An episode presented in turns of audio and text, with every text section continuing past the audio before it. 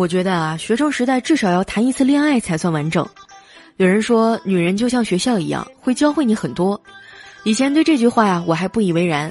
现在想想啊，简直太有道理了，可不是吗？没有钱，什么学校你都上不起。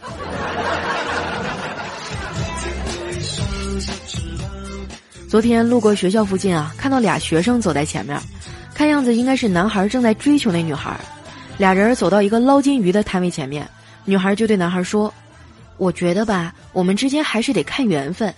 这样，要是你能只用一次就捞到金鱼，我就考虑做你女朋友，怎么样？”于是男孩想了想啊，一口气给了老板一百块钱，然后老板从背后掏出来一个不锈钢的漏勺，说：“来来，小伙子，你就用这个捞吧。”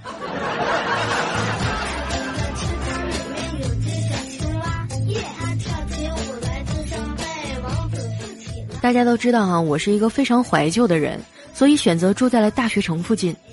每天看着那些年轻的面孔，总是会让我想起过去。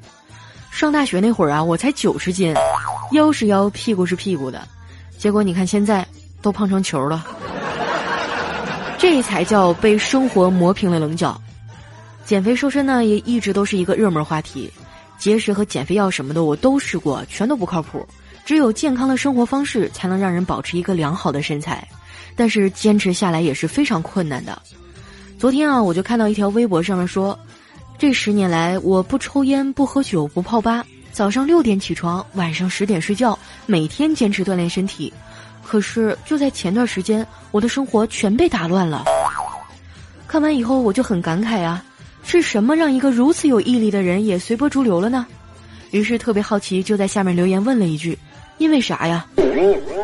结果那个人回了我一句：“哦，因为我出狱了。”